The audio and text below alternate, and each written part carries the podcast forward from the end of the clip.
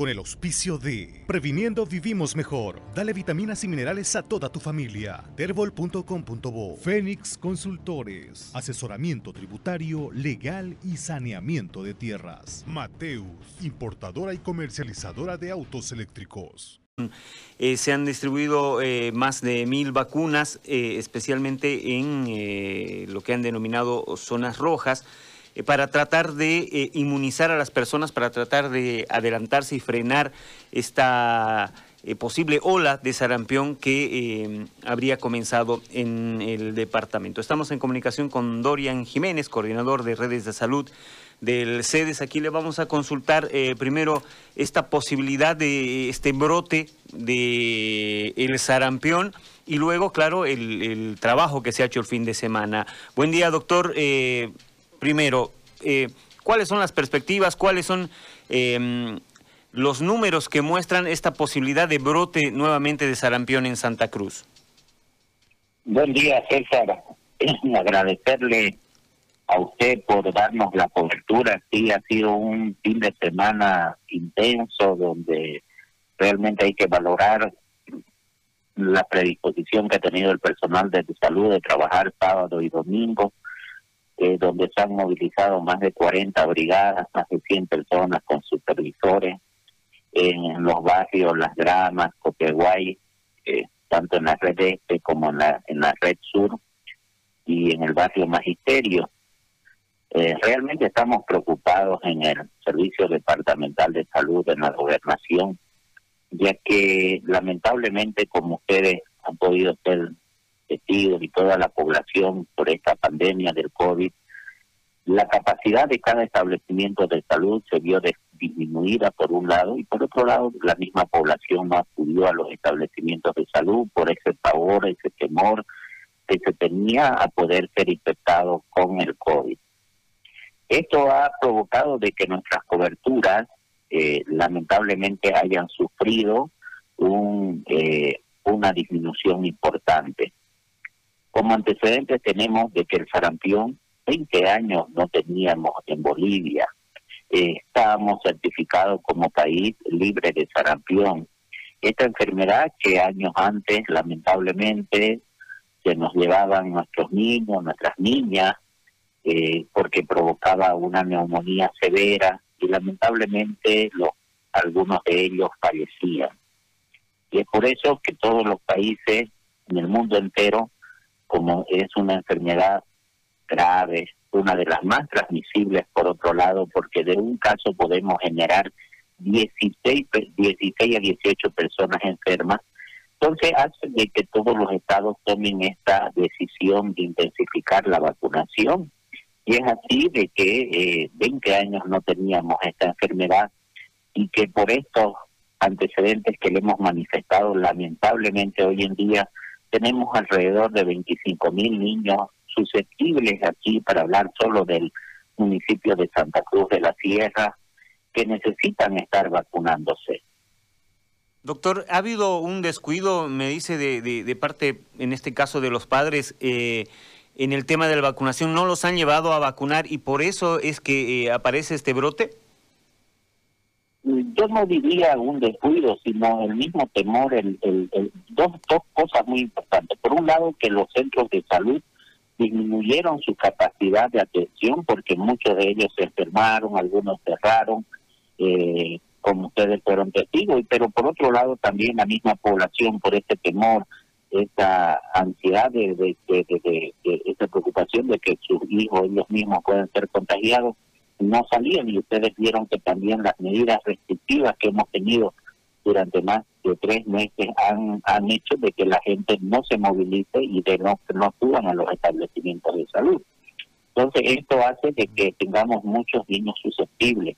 Ahora le pedimos a la población, le pedimos a aquella madre, aquel padre de familia que nos está escuchando, que acuda al establecimiento de salud más cercano de su barrio, porque estas vacunas son totalmente gratuitas, no tienen ningún costo. Pero por otro lado, también no necesitan hacer mayores trámites burocráticos para que se pueda aplicar, porque solo tiene que llevar su carnet de salud infantil, que es como el carnet de identidad de una persona que ahí tenemos registrado todo su historial de vacuna. Perdón, doctor, que lo interrumpa, pero a nosotros nos ha llamado la atención un detalle en este sentido, porque entendemos que eh, la compra de las vacunas y demás tiene que ver con la seguridad social. Nos llama la atención, eh, me parece que se tiene que procesar una auditoría en, torno a esto, o la gente no ha acudido a vacunarse, tenemos en 2018 un brote, ¿no? Y en, la, en la actualidad es como que se haya descuidado el tema de las campañas habituales que tienen además la solvencia económica para poder desarrollarse. ¿no? las vacunas del sarampión corresponden a un aporte, si vale el término, de, la seguridad social. En consecuencia, ¿cuál es la razón para que, no, para que haya habido el brote en el 2018 y hoy sea una, uno de los problemas eh, que tiene que encarar también el sistema de salud? Eh, ¿la pandemia terminó eh, generando un descuido en las otras campañas? ¿O se tiene que procesar una auditoría para saber en realidad qué es lo que ha ocurrido, habida cuenta de que el, presupuesto sale de la seguridad social? A ver, eh, queremos dejar bien claro de que vacuna existe. Tenemos toda la cantidad suficiente de vacunas. En ningún momento hemos tenido ruptura de stock que se llama técnicamente en tema de, las vacunas. Y por otro lado, debemos decir categóricamente que 20 años no hemos tenido sarampión, que los dos primeros casos después de 20 años hemos tenido en el mes de abril, eh, un médico, una médica de, del hospital japonés y otro niño. Y ahora este otro caso. Eh, manifestamos de que sí, y en esto hay que ser transparente, de que nuestro estado vacunal, las coberturas de vacunación todos los años no son óptimas. No son óptimas por varios motivos también, al margen de lo que le he manifestado de lo que pasó con la pandemia. Lamentablemente en el mundo entero existen estos grupos irresponsables antivacunas. Usted ve en las redes sociales bombardear muchos de ellos con mensajes hablando de que producen autismo, de que producen parálisis, de que producen este, muchas, muchos efectos adversos que lamentablemente tienen en algún momento mucha fuerza en algunos padres, en algunas madres de familia y que desconfían y no los llevan a vacunar. A esos padres queremos llegar con un mensaje claro en el, en el sentido de manifestarles que estas vacunas lo único que han logrado es de que ya no tengamos niños paralíticos que producía la polio. Gracias a Dios también cerca de 20 años que no tenemos polio y que esos niños que quedaban paralíticos antes y otros que fallecían, estas vacunas lograron que ya no hayan estas enfermedades. Entonces, señora madre, señor padre de familia, tenga la certeza de que las vacunas que se están colocando son vacunas seguras, que son vacunas que no van a eh, afectar a sus niños, sino que más bien van a protegerlos. Sí, en algunos casos da una pequeña fiebre, un pequeño dolor al lugar donde se aplica la vacuna, pero que con el paracetamol cede. Nosotros hacemos una vigilancia muy rigurosa de cualquier denuncia de efectos adversos que puedan suponer alguna madre, algún padre de familia, porque entenderá que en cientos y cientos de vacunas que se aplican y en miles de, dosis, eh, puede eh, coincidir de que algún niño justo estaba incubando una neumonía o alguna otra enfermedad y aquel padre puede estar presumiendo de que es debido a la vacuna. Investigamos esos casos y descartamos, en todo lo que hemos investigado están descartados, no hay eh, reacciones asociadas a la vacunación. Perfecto. Doctor, eh, ¿a cuántas personas se han llegado, cuántas vacunas ya se han distribuido y a cuántas personas eh, van a llegar? Miren, esta eh, intervención que se llama control de foco, que hemos realizado en estas este, zonas que le decía en la, en la grama, en Copeguay, eh, en el base de magisterio que corresponden a los centros o establecimientos de salud, tanto del puente americano en la zona este y de, del centro de salud 10 de octubre en la zona norte, eh, son aproximadamente cerca de en la red norte, mire, para hablarle específicamente de, esta red, son alrededor de de alrededor de 500 niños que tenemos todavía por vacunar y, y realmente la tarea es, ardua, es difícil, eh, es complicada, es compleja, ¿no? Para ser bien puntual, son 579 niños que, que teníamos que vacunar, de los cuales se han aplicado 36 dosis a estos niños en esta zona. Y, y, y la verdad es que eh, necesitamos eh, la colaboración de los padres, de las madres de familia, ya que esta es una responsabilidad conjunta tanto entre los trabajadores del área de la salud, tanto médicos y enfermeras, como del padre, de la madre de, familia.